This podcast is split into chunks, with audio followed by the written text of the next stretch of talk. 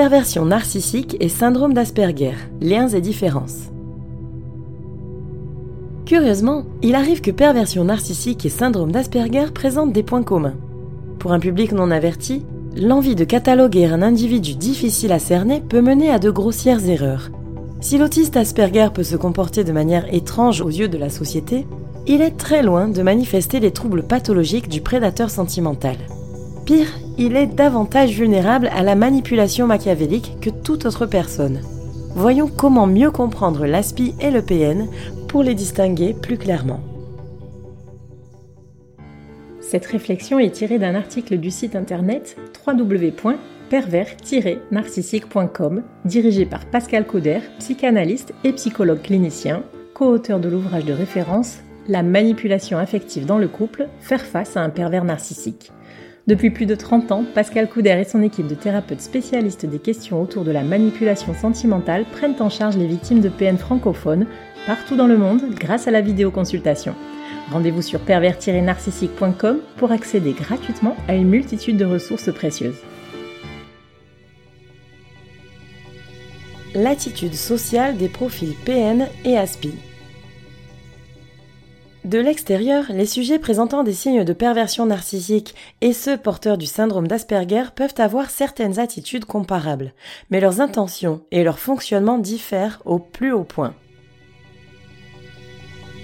Deux sujets qui se démarquent du groupe. Si le PN aime se faire remarquer, captiver l'attention et paraît très à l'aise en société, l'autiste Asperger adopte un comportement au contraire bien moins grandiloquent. En fait, il est même si discret qu'il peut en découler un certain malaise de la part de ceux qui ont noté son attitude peu conventionnelle. Il a notamment un regard déroutant, soit fuyant, soit au contraire, trop soutenu. Le résultat est pourtant le même dans les deux cas. Le PN et l'ASPI se démarquent du groupe. Ils ne font pas comme tout le monde, et cela se voit. Là où les sujets se rejoignent, c'est qu'en situation d'interaction interpersonnelle, ils sont tous les deux en contrôle de leur attitude. Le pervers manipulateur veille à se présenter favorablement afin de masquer ses mauvaises intentions et surtout de récolter les suffrages. L'aspi observe attentivement et essaie tant bien que mal de se sécuriser, car il est assez réfractaire au changement qui génère du stress chez lui. C'est donc en adoptant une certaine froideur, voire de la rigidité, qu'il pourra faire face à l'inconfort que lui procure la nouveauté, ce qui le rendra de fait assez peu sympathique, pour ne pas dire bizarre une intelligence hors norme. Si l'on vient à la rencontre de profils avec TPN, soit trouble de la personnalité narcissique, ou TSA, pour trouble du spectre de l'autisme, il y a fort à parier que leur intelligence supérieure ressorte assez vite. Cependant, le pervers narcissique est calculateur et stratège. Il utilise ses capacités intellectuelles indéniables à mauvais escient. Il veut éblouir pour piéger et ensuite malmener. Dans un autre registre, l'aspi peut lui aussi fasciner par son expertise et son originalité. Il manifeste en effet un intérêt accru pour des thèmes aussi pointus qu'insolites, ce qui peut donner lieu à une conversation très riche, malgré les difficultés qu'il éprouve parfois à communiquer de façon appropriée. La manifestation des émotions. Les émois qui font de nous des êtres doués de sensibilité traversent également les personnalités atypiques que sont les PN et les ASPI. Leurs émotions ont des points communs très forts, mais aussi des origines divergentes. La colère. Les accès de rage du PN et de l'ASPI peuvent être tout aussi impressionnants pour les deux sujets.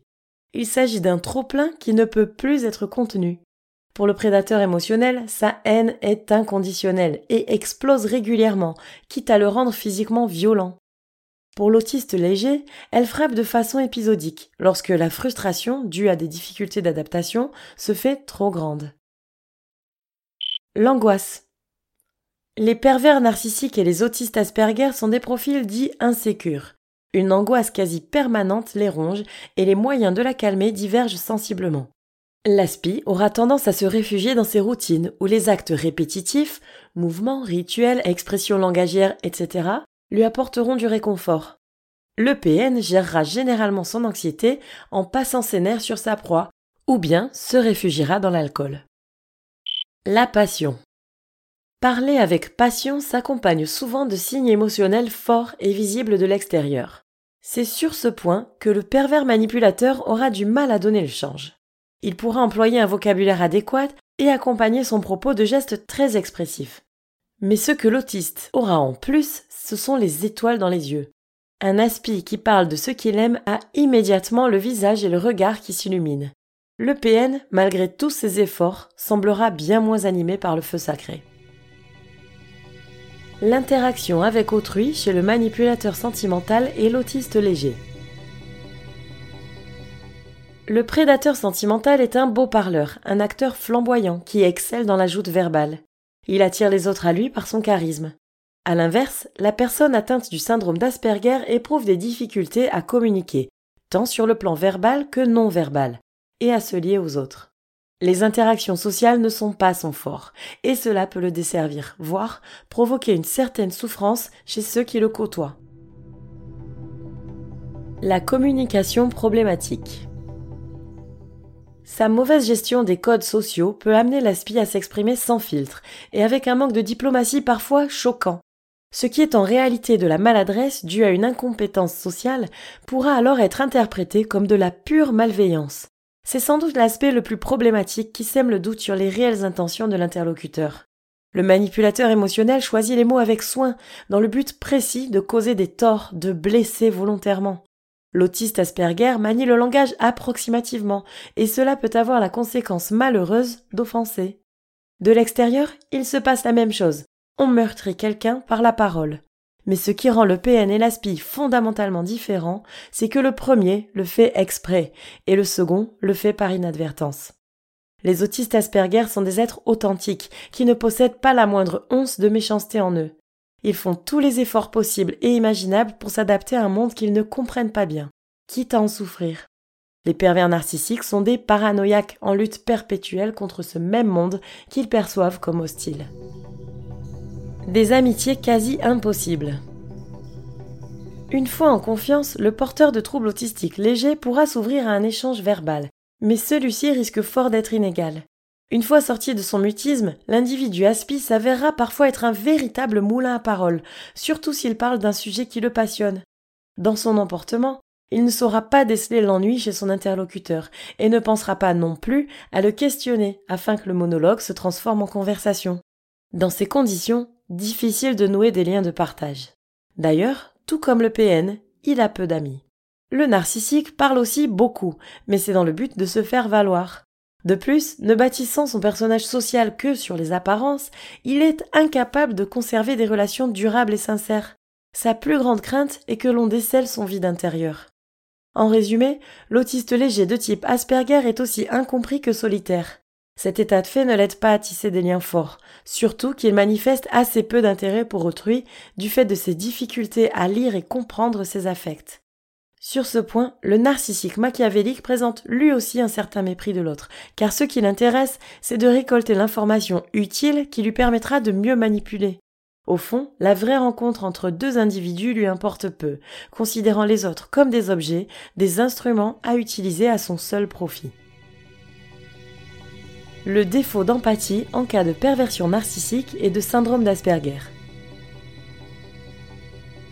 Le manque d'empathie caractérise à la fois le PN et l'ASPI pour des raisons et par des processus totalement différents. Le pervers narcissique dispose d'une empathie cognitive. Il comprend intellectuellement les sentiments éprouvés par autrui. Par contre, il manque d'empathie affective, ce qui souligne son incapacité à ressentir les émois de ses interlocuteurs. Pour le profil Asperger, c'est l'inverse.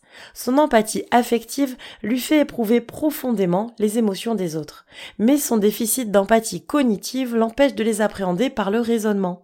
Ainsi, il lui arrive d'être submergé par des affects qui ne lui appartiennent pas et incapable de les analyser ou de les verbaliser, il pourra se replier sur lui-même ou au contraire exploser de rage et de frustration.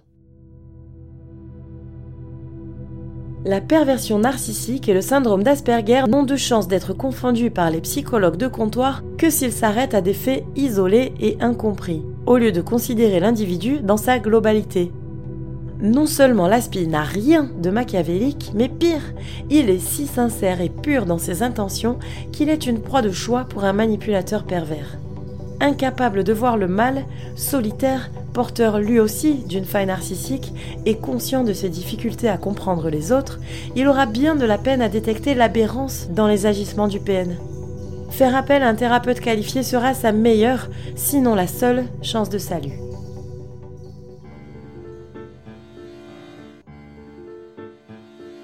N'hésitez pas à vous faire accompagner par des thérapeutes spécialistes des questions de la perversité narcissique.